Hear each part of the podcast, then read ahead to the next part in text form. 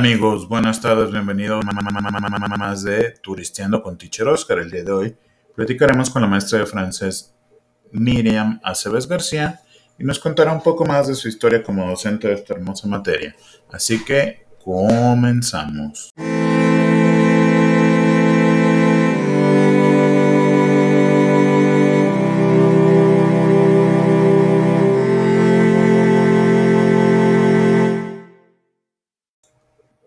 Mazamitla fue fundada en 1165 por los aztecas, pertenecía al señorío de Zapotlán y rendía tributo al cacique de Tamazoyán. En 1481 fue invadida por los purépechas para apoderarse de la laguna de Sayula. Estuvieron dominados poco pocos años hasta que fueron derrotados al final de la Guerra del Salitre en 1510. Este lugar fue descubierto y conquistado por Cristóbal Dolid en unión de Juan Rodríguez de Villafuerte. A principios del año de 1522, al ser enviado por Hernán Cortés a explorar la región del occidente de México y por cédula de Carlos V, rey de España, Antonio de Mendoza, virrey de la Nueva España, un 30 de marzo de 1537 delimitan el, delimitan el territorio y es nombrado San Cristóbal Mazamitla. Al quedar conquistado el señorío de Zapotlán con los pueblos que le pertenecían, automáticamente se le adjudicó a Hernán Cortés en calidad de encomienda y nombró a Antoine Antón Salcedo Encomendero al ser nombrado presidente de la Real Audiencia de México. Nuño Beltrán de Guzmán quitó a Cortés de estas encomiendas. Se dice que Miguel Hidalgo, cuando estuvo allí de párroco interno, celebró una misa en palos gordos. Le sirvió de altar el tronco de un roble que se guarda como reliquia. En la cuesta del Zapatero se enfrentan los insurgentes y los realistas en 1812. Aquellos, lo aquellos los comandaba Francisco Echeverría, quien a pesar de haber salido victorioso, resultó gravemente herido, muriendo en Mazamitla. Durante la intervención francesa, los invasores quemaron los archivos. Desde 1825, perteneció al cuarto cantón de Sayula hasta 1878, en el que pasa el noveno cantón de Ciudad Guzmán. El 19 de abril de 1894 fue erigido en municipio por decreto del Congreso del Estado. En 1923 se obtiene la dotación de tierras para el ejido Mazamitla. La primera planta de luz se instaló en 1939, donada por el general Lázaro Cárdenas del Río a través del párroco José Santana García. La carretera 110 federal que recorre o corre de, de Morelia Zamora, Jiquilpan, Tamazula, Tecalitlán, Colima pasa por Mazamitla en 1951. La primera secundaria por cooperación, la Efraín Buenrostro, inicia sus cursos en 1962. En su recorrido histórico, los personajes que han dado nombre nacional al municipio son en la insurgencia de 1810 el coronel Jacinto Chavarría, originario de la Puerta del Zapatero, en el proceso constituyente de 1914 a 1960, Ramón Blancarte Cárdenas, y en la etapa institucional del 39 al 60, el ingeniero Efraín Buenrostro Ochoa. En 1950 funcionaban en la cabecera dos escuelas principales, la de Niñas Urbana Foránea número 82 de la zona 5 y la Urbana Foránea número 81 de la zona 5 de niños, dos escuelas primarias rurales de educación primaria unitaria, la Filemón del Toro en las colonias y la Ignacio Zaragoza en la cofradía, un pequeño colegio de religiosos. En 1986 llega la carretera corta estatal Tuxcueca-La Manzanilla, Mazamitla, que se prolonga a Valle de Juárez, Quitupan y Cotija. En la actualidad, la posición económica tiene el liderazgo del turismo, con sus actividades diversas como la hotelería y la gastronomía, en condiciones precarias y escaso fomento la forestería, con siete pequeños aserraderos. Aparece en los 90 la, la siembra de tomate con cáscara y la zarzamora de invernadero, que ha crecido el negocio y, ha aparecido, y han aparecido negocios de prestación de servicio, fundamentalmente en la cabecera de negocios de comercio y la prestación de servicios privados.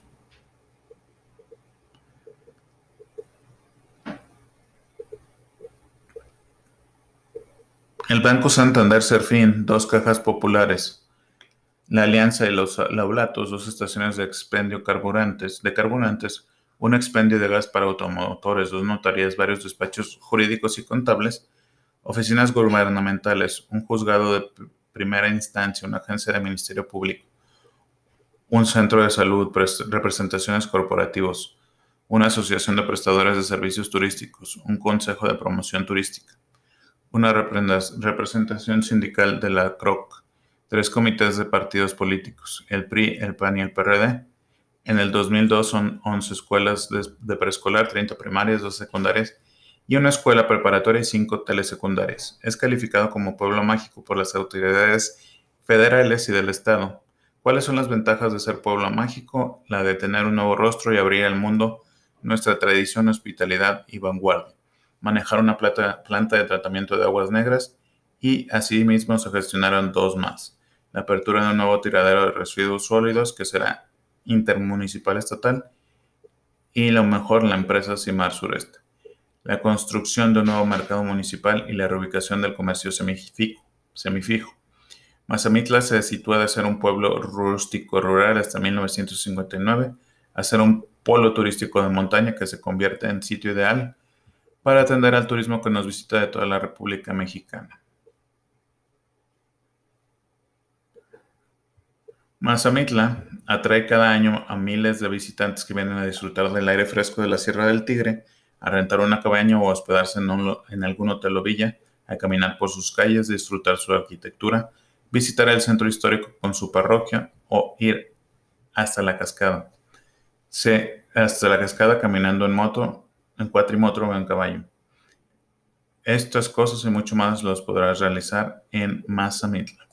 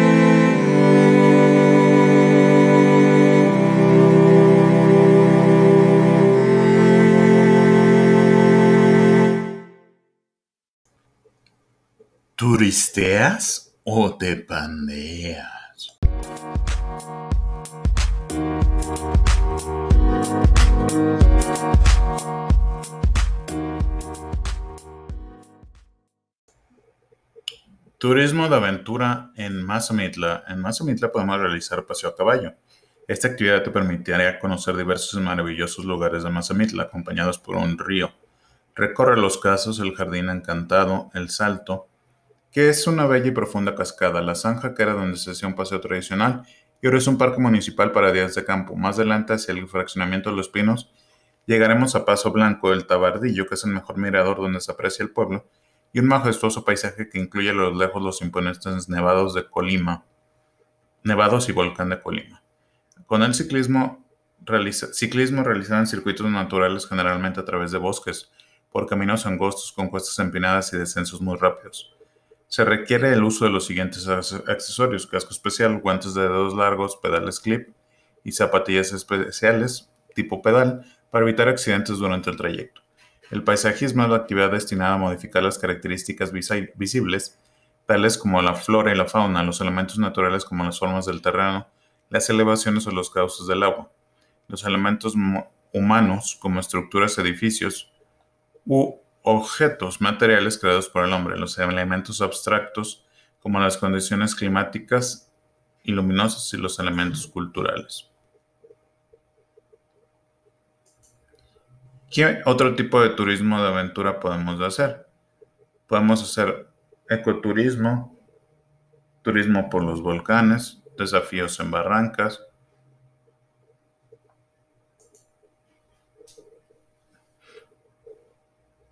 También podemos recorrer el pueblo, conocer sus tradicionales eh, casas con grandes aleras, con techos de dos aguas, con viejas puertas de madera y balcones volados, visitar el Jardín Encantado y, el Salto, que es un sitio de ensueño situado en el fraccionamiento de los casos. Varios puentecitos permiten atravesar en distintos puntos las limpias corrientes de agua que bajan de la sierra, proporcionando la humedad necesaria para que el lugar se mantenga siempre verde. Los pintorescos kioscos de paja rodeados de césped invitan a sentarse a admirar la belleza del lugar. También podemos encontrar el bosque urbano La Zanja, que fue levantado por el gobierno municipal en los años 70 y es uno de los principales lugares públicos más o menos más a mano o más cercanos para hacer un picnic y respirar aire puro. Por debajo de los árboles hay senderos por los que se puede hacer una reconfortante caminata, mientras que las acogedoras cabañas invitan a hacer un asado o cualquier otra comida familiar. El 17 de septiembre en este lugar se celebran las fiestas patrias. También podemos realizar un entretenido tour por la Sierra del Tigre y conocerlo mejor y ver y saber que está repleta de pinos, encinas y otras atrayentes especies de la flora jalisciense. Aquí podemos conocer todos los atractivos y maravillosos sitios espectaculares de la Sierra del Tigre y podemos hacer paradas ocasionales para que te se extasie con el paisaje y tome fotos de lo que deseen. También podemos practicar entretenimientos extremos como es eh, el ATV o lo que mejor se conoce como las cuatrimotos. Por la sierra, haciendo un tour por la sierra, llegando hasta unos sitios a, los que te sería muy difícil acceder con otro medio de transporte. La misma empresa Sierra Tour Mazamitla organiza paseos en los que se puede combinar tirolesas, muro de escalar, puentes colgantes, gocha y cuatrimotros.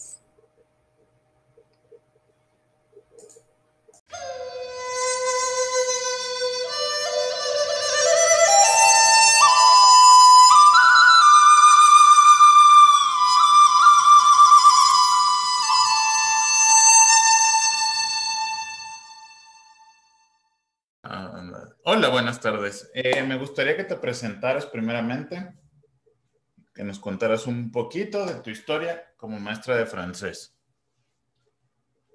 Hola, buenas tardes. Mi nombre es Miriam Aceves y mi historia comienza hace unos 20 años atrás, cuando decidí ser maestra de francés. A mí me gustaban mucho los idiomas, me gustaba mucho el español, me encanta. Y el francés me parecía una lengua muy interesante. Y por eso empecé a comenzar, pues, empecé a estudiar el francés. Y vi que había la carrera en didáctica de francés. Y me inscribí y entré y estudié francés. ¿Cuánto dura esa, esa carrera? Aprox. La carrera dura, creo que en la actualidad dura cuatro años y medio la carrera y tiene diferentes vertientes. En, cuando yo estudié, salías con una especialidad como docente para español, para extranjeros, con, y ahora este, creo que las especialidades cambian y sales con especialidad para enseñanza para niños o enseñada enfocada a adultos. Depende la, la vertiente que tú quieras escoger. Y este, ha cambiado un poquito el programa desde que yo entré a la fecha, por lo que me he enterado. ¿Qué considerarías o cuáles vendrían siendo las bases que deben de tener los chicos que van empezando a, estudiar francés desde cero? Pues francés o cualquier otra lengua, yo creo que deben de tener primero buen oído. Después de que tengan buen oído, tienen que tener que, que ser como un poco analíticos para poder traslapar todos los, los cambios y registros de las lenguas que estén aprendiendo, de la o las lenguas que estén aprendiendo. Y tercero, pues muchas ganas, porque sin ganas no se puede. ¿Qué sería lo mejor? Porque muchos cuestionan tanto en una clase de inglés como en francés, que se les dé una clase de francés, pero en español, o una clase de inglés, pero en español. Pues tal vez para el primer semestre o las primeras clases, sí, sí es apropiado.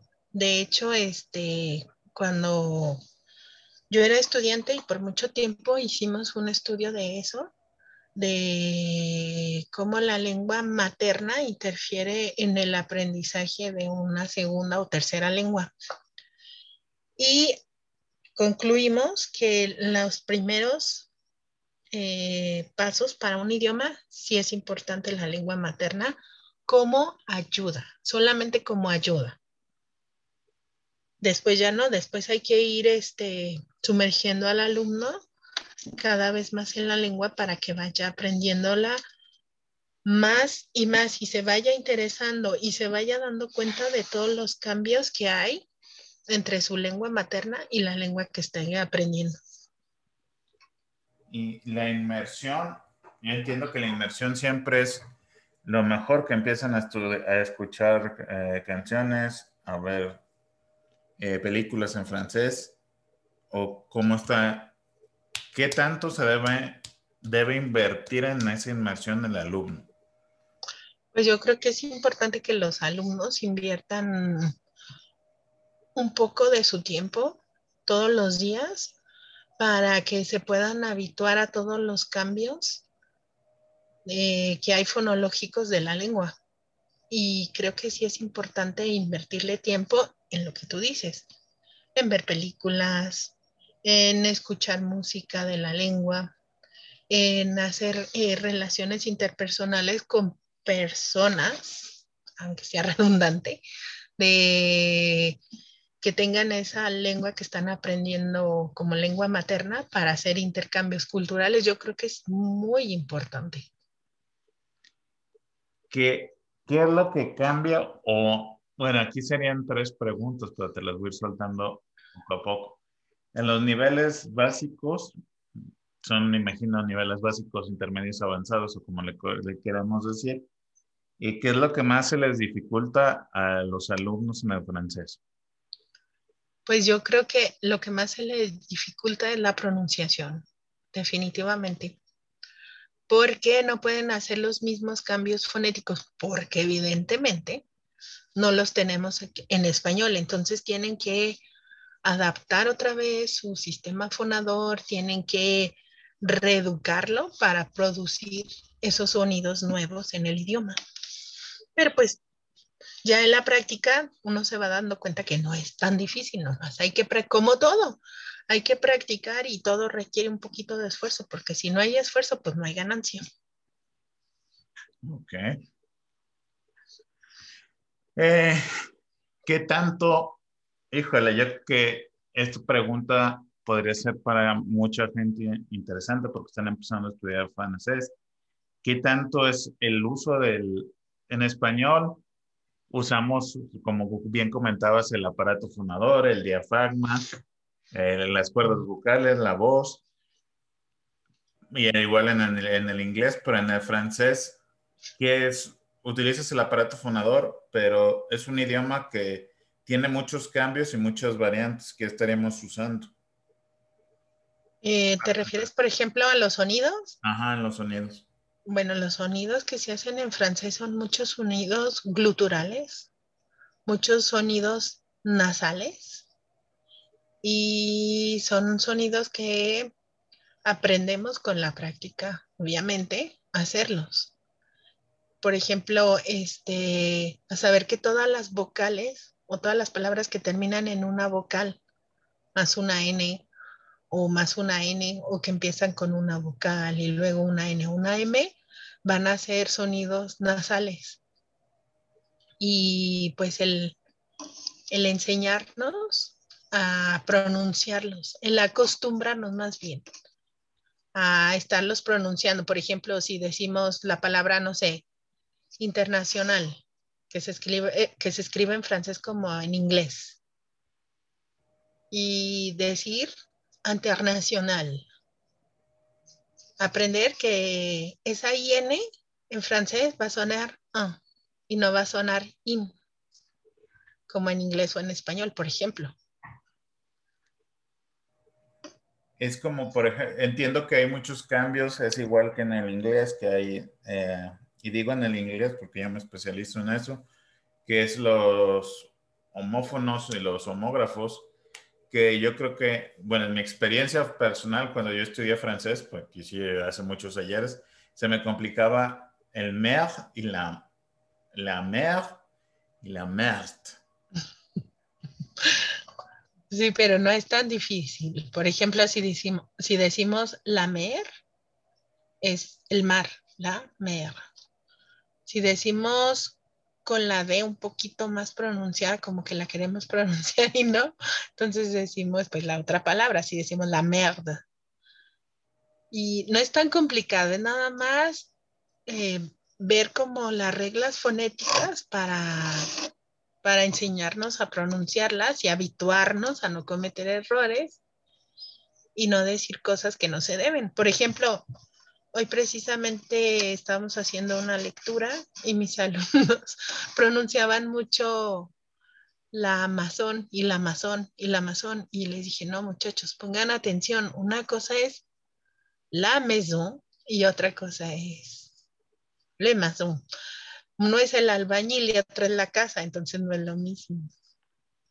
Por eso hay que tener cuidado en los diptongos, en cómo pronunciamos, en todo eso, todo tiene un porqué, pues, no es nada más por, por ser latosos como profesores, que pronuncien bien y que pronuncien así y pronuncien asado.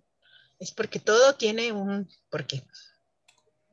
¿Qué pasa? Y yo que es, perdón, igual que en todos los idiomas, cuando el alumno empieza a hablar, empieza a tener fluidez, pero de repente fluyen los canales de, oh, le chat, el gato, eh, le gato, el pastel, ah, la glass, la nieve. Y empiezas a querer traducir todo, todo y tú dices, ¿por qué estoy haciendo eso? Si debo de fluir con normalidad y tener un pensamiento crítico y tratar de evitar que se cruce el canal del francés con el canal del español.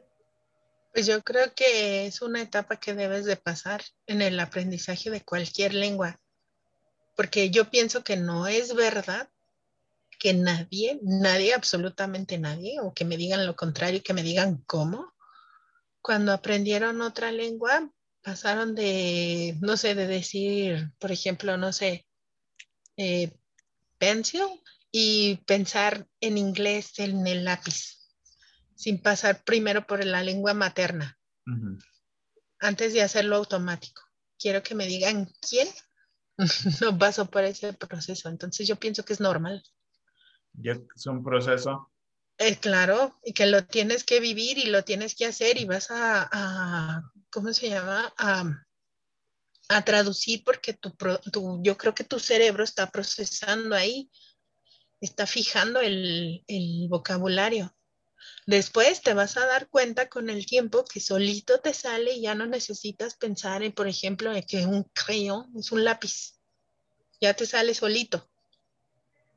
Es más, o cuando, no sé, a ti te ha pasado tal vez en inglés, que hasta puedes decir palabras y no es por ser sangrón, pero no te acuerdas a lo mejor en español, estás tan inmerso en el idioma, en el inglés, que a lo mejor quieres decir, no sé, pluma, ¿cómo se dice pluma en inglés? No me acuerdo. Digo en español, perdón, ¿cómo se dice pluma en español? No me acuerdo, no me acuerdo y tengo pencil, pencil, pencil y ya, pluma.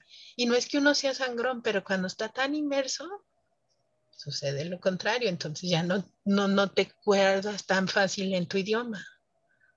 Yo creo que muchos lingüistas y bueno, muchos maestros quedamos en el error de que no permitir que se utilice tu L2, que es tu lenguaje, bueno, tu lengua. Tu lengua segunda. Tu lengua, tu segunda lengua y tu lengua materna. Que porque existen bloqueos en tus cerebros y bloqueos de los canales de no sé qué. Pero yo no, en cierta parte, mis clases de inglés son en inglés, pero sí trato de que sino de traducir, de que el alumno comprenda. ¿Y qué pasa con los alumnos de francés? Que tú dices, mm, tiene un nivel, según el marco común europeo, de B1.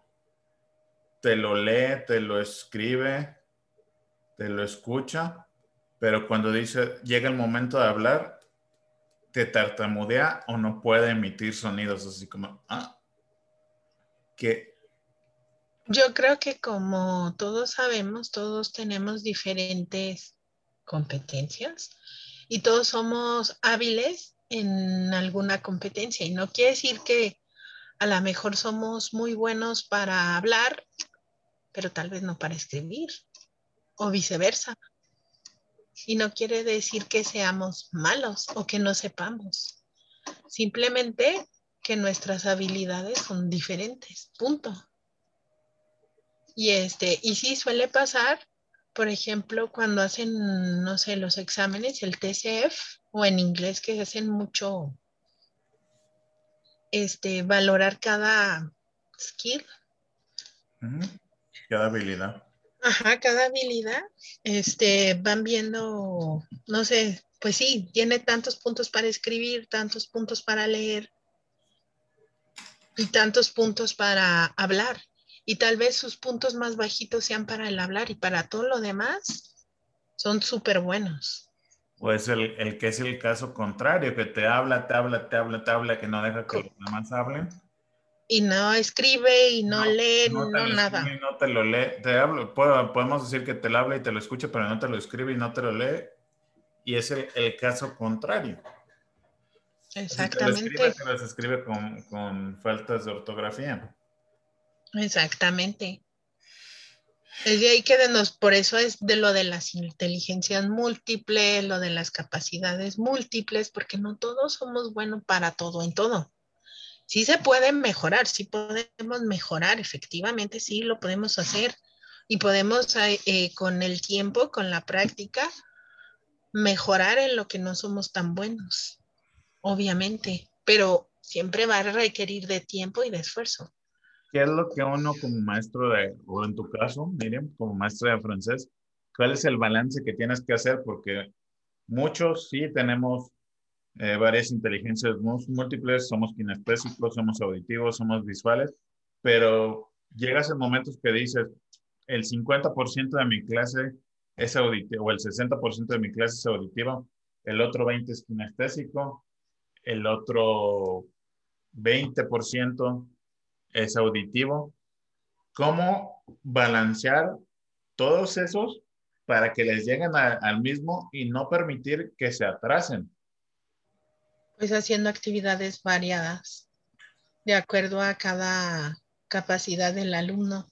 Porque si, siempre les pones, eh, por ejemplo, ejercicios para escuchar de comprensión eh, oral, entonces, ¿qué va a pasar con los que son este, visuales.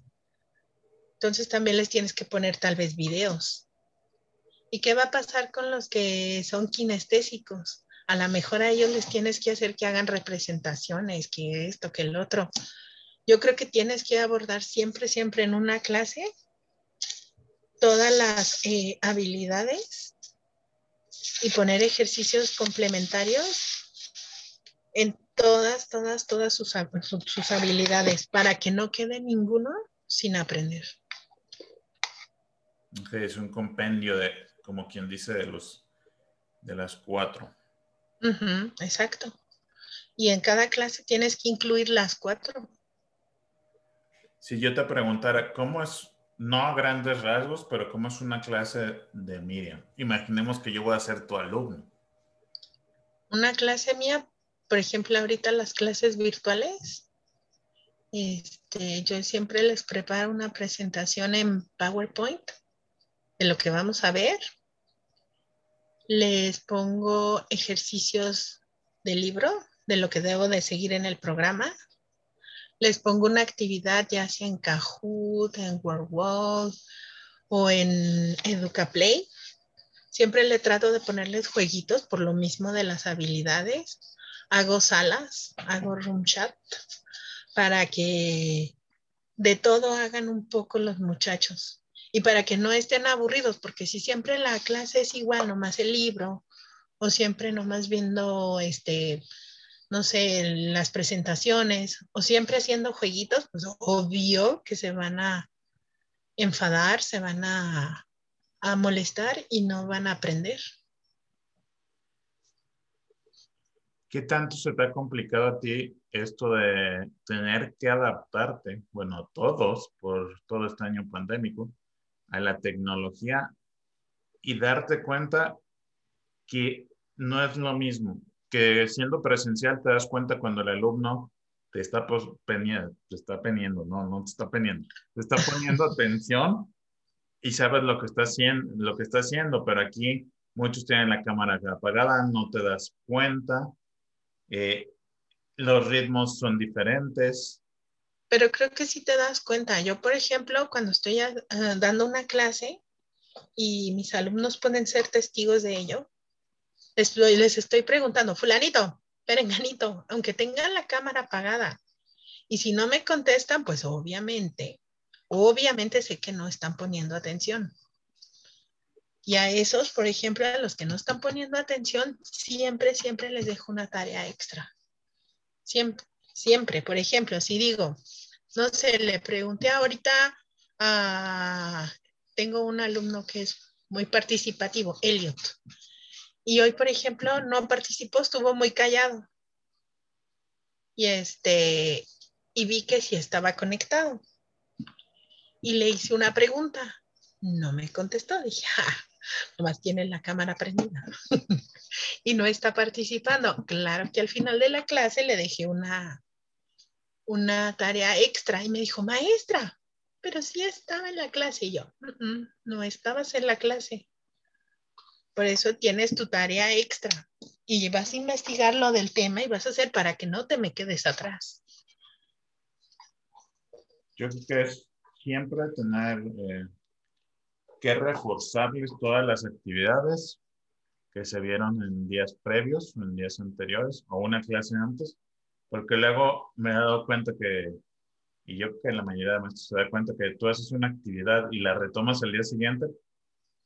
Y recuerdo mucho un director que me decía, no llegas a tu casa y avientas la mochila y le des vacaciones el fin de semana. Abre el libro, practica.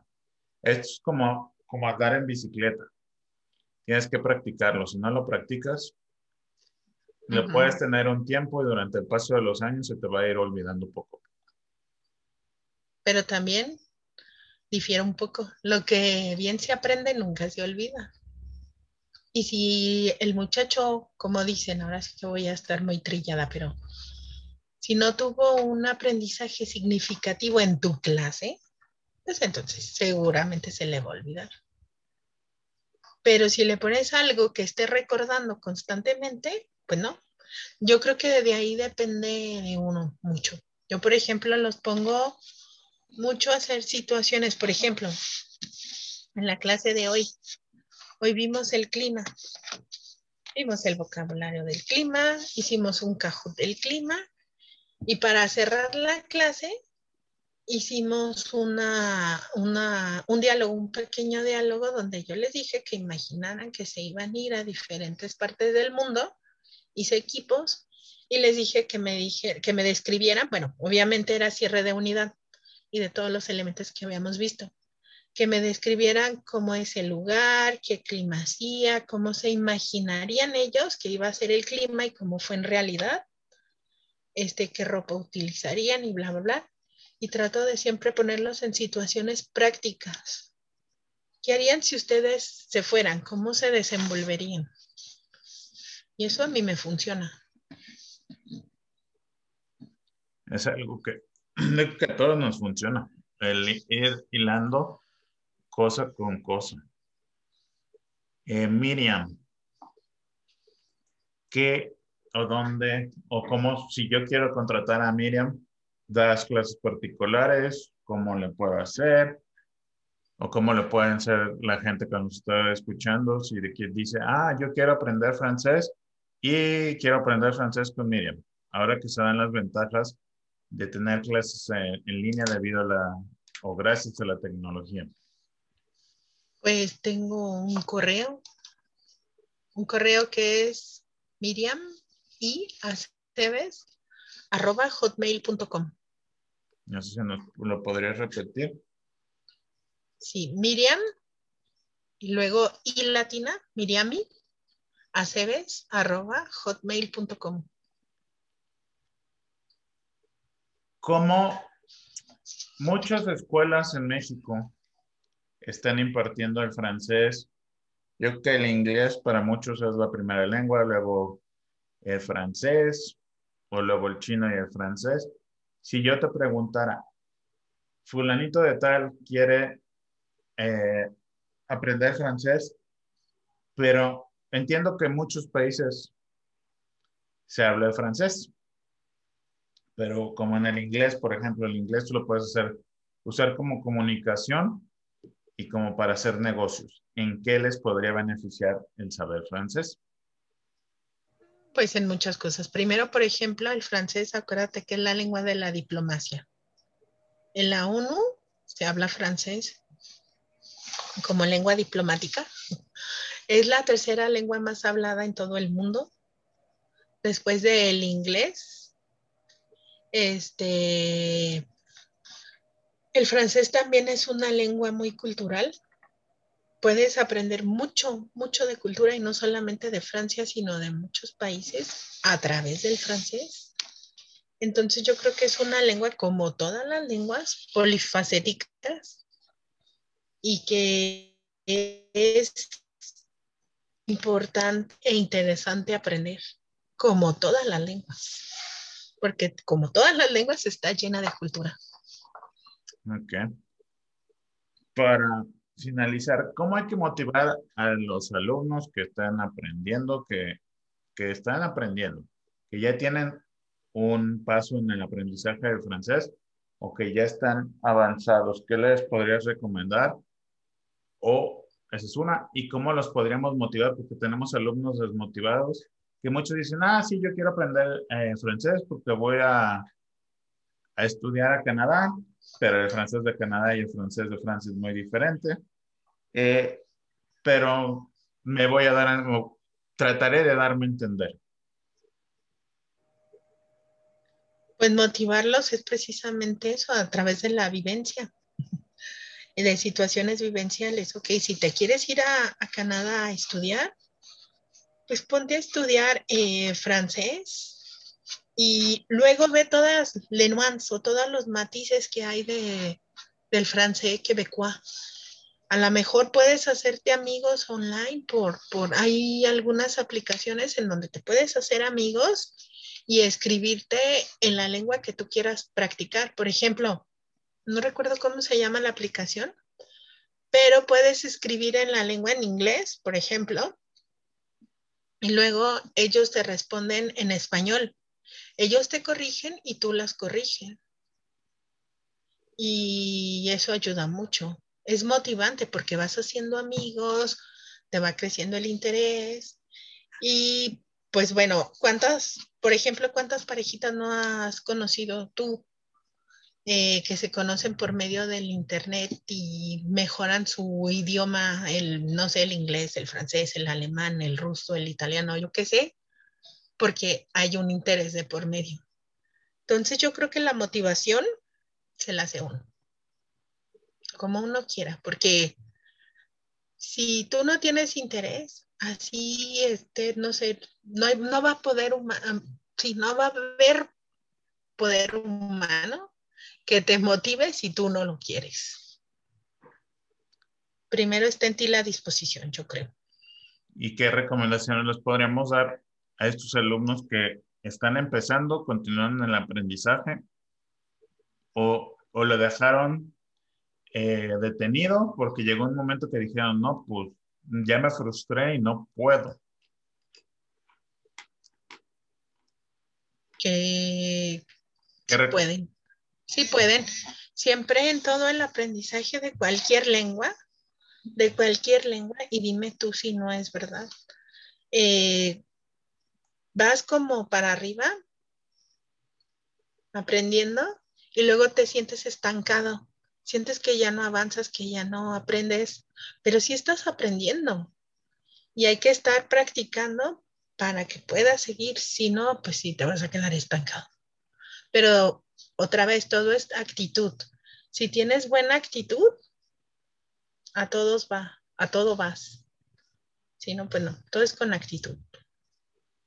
Ok, pues Miriam, te agradezco que hayas estado el día que, te agradezco, perdón, que hayas estado el día de hoy con nosotros y espero que te contacten para que resuelvan sus dudas en el francés y para que puedan empezar o continuar con su aprendizaje en esta bella lengua. Muchas gracias, Oscar. Gracias, Miriam. Que tengas una excelente tarde. Igualmente.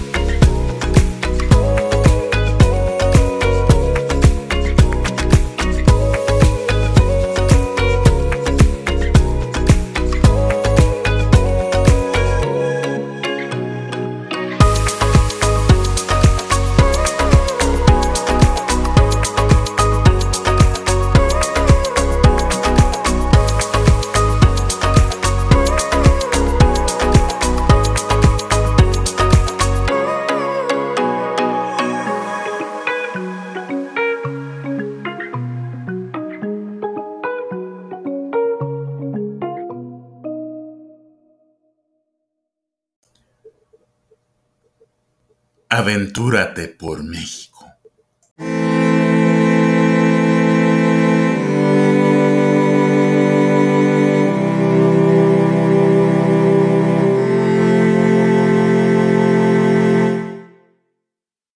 Algunas cosas de las que podemos realizar en Mazamitla, primeramente podemos hospedarnos en cabañas repletas para instalarnos y desde ahí salir a recorrer los encontradores parajes de la Sierra del Tigre, al retornar al atardecer es un placer encender la chimenea para calentar un poco el aire alpino y sentarse en paz a observar la quedada de la noche sobre los pinares y encimares mientras disfrutas de una bebida que entibia el cuerpo.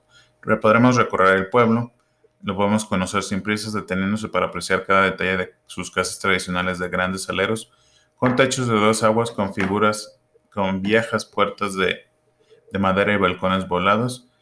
También nos podemos dejar llevar por cualquiera de sus calles hasta la Plaza Municipal José Parres Arias, con sus espacios arbolados y su bello kiosco. Siéntate en un café de la clase para dar un antojito jalisciense y comprar algo típico. Detente en la iglesia de San Cristóbal. El santo patrono de los viajeros también lo es, también del pueblo mágico de Mazamitla, y sus fiestas se celebran con gran regocijo popular durante la semana de julio, teniendo su fecha culminante el 10 de julio, Día de San Cristóbal. La iglesia parroquial de Mazamitla es de líneas eclécticas, aunque son visibles las influencias del estilo arquitectónico chino. Sus, tres, sus torres de tres cuerpos están cónicamente rematadas y en el interior se distinguen los vitrales. Podemos también asistir al Festival de las, Flores, que es una fiesta cultural, la cual tiene lugar durante tres o cuatro fines de semana del mes de octubre y se celebra en honor de la amapola silvestre, símbolo de la flora de Mazamitla. Durante el evento, las calles de Mazamitla se visten con el colorido de la amapola y demás flores que crecen magníficamente en el clima de montaña del pueblo. Los pobladores preparan hermosos arreglos florales y es una excelente oportunidad para que adquieras alguna planta floral para tu jardín. El complemento ideal son los espacios musicales y folclóricos. Visita el Parque Ecológico y el Criadero de Truchas, mejor conocido como Tierra Aventura, localizado a 16 kilómetros de Mazamitla. Es un amplio espacio de más de 500 hectáreas que reúne gran cantidad de atractivos entretenimientos como zona de acampado, senderismo, paseos a caballo, cuatrimotos y tirolesa. Otro lugar que vale la pena visitar en Mazamitla es Barranca Verde, sitio con un importante criadero de truchas arcoíris, hasta que el que se llega tras un lindo paseo puedes probar suerte a ver si pescas uno. Puedes probar, puedes visitar los paisajes, los pueblos cercanos. Cerca de Mazamitla hay varios pueblos encantadores. A 12 kilómetros está Valle de Juárez con la bonita iglesia de San Pascual Bailón y una sombrera plaza con un llamativo kiosco. A 22 kilómetros se localiza la Manzanilla de la Paz, donde vale la pena ver el templo de San Miguel Arcángel y el mural de la presidencia municipal. A 48 kilómetros de Mazamitla está Jiquilpan de Juárez, otro pueblo mágico cuyos principales encantos son sus edificaciones religiosas y sus bosques urbanos. Las casitas de madera de Mazamitla, versiones miniaturas de las acogedores cabañas que hospedan a los turistas, son las artesanías más simbólicas del pueblo y que puedes llevarte como souvenir. Los mazamitlenses también hacen bonitas sillas de madera en las que les ponen asientos y respaldos de ixtle.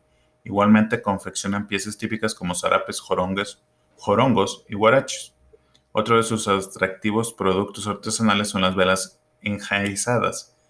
Estas piezas artesanales pueden adquirirse en el mercado municipal y en tiendas de la localidad. Cuando te estés muriendo de hambre, pide un bote, que es un exquisito y suculento caldo de tres carnes, pollo, res y cerdo con varias verduras. Los cocidos hechos en un pulque también son típicos de Mazamitla, como los frijoles puercos, que llevan cueritos de puerco y longaniza cocinados en la ancestral bebida mexicana. Refrescate y endulcete con un ponche de frutas o un atole de agua miel.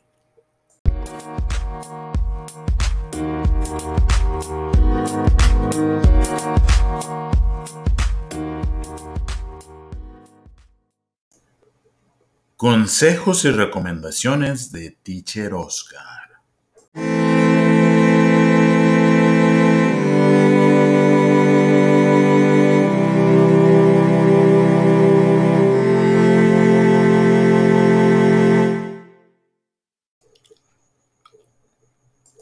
Algunos consejos para aprender francés son los siguientes. Primero que nada, el francés no es más difícil que el inglés, el alemán o cualquier otro idioma.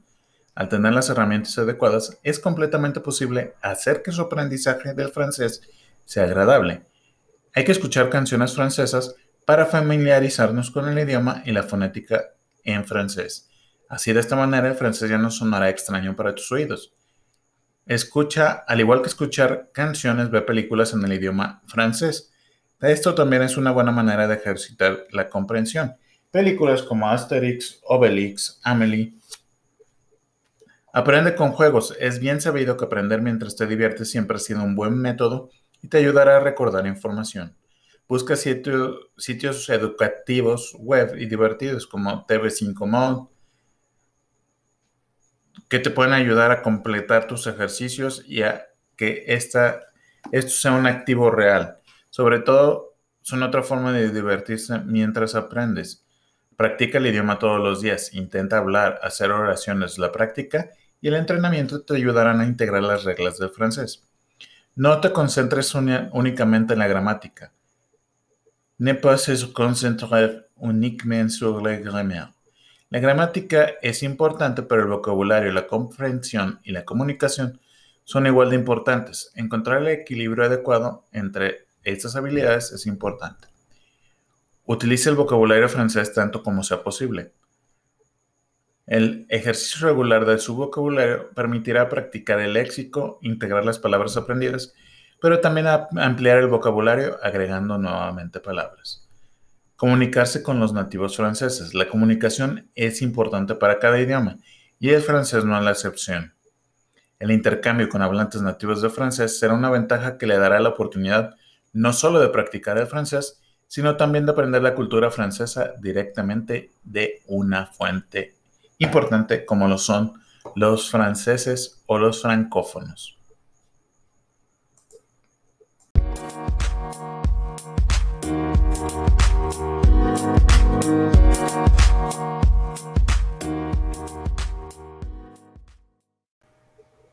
Amigos, esto ha sido todo por el día de hoy en Turisteando con Teacher Oscar. Nos escuchamos en nuestra próxima emisión. Hasta pronto.